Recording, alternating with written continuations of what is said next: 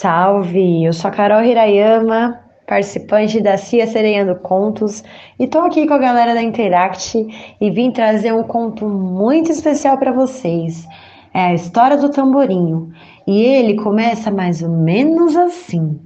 Dizem em Guiné que a primeira viagem até a Lua foi feita pelo macaquinho de nariz branco.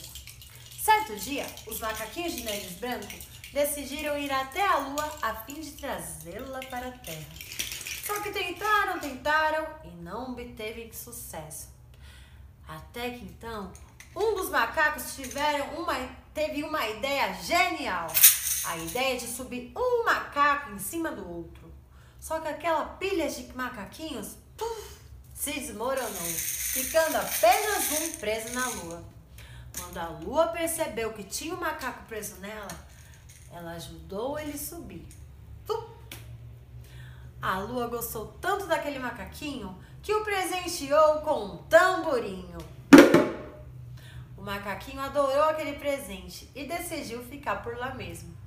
Só que começou a sentir saudade da terra, da sua casa, da sua família e pediu para a lua se ele poderia voltar. A lua concordou e ajudou ele amarrou ele numa corda junto com o tamborinho e falou que assim que ele chegasse na terra, ele tinha que tocar o tambor bem forte para que ela ouvisse e pudesse soltar a corda.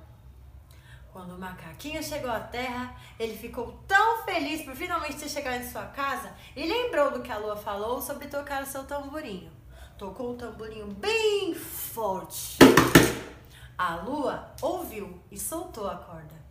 Quando o macaquinho se desprendeu daquela corda, ele voltou ali na sua família e foi correndo contar aquela novidade para sua família e seus amigos.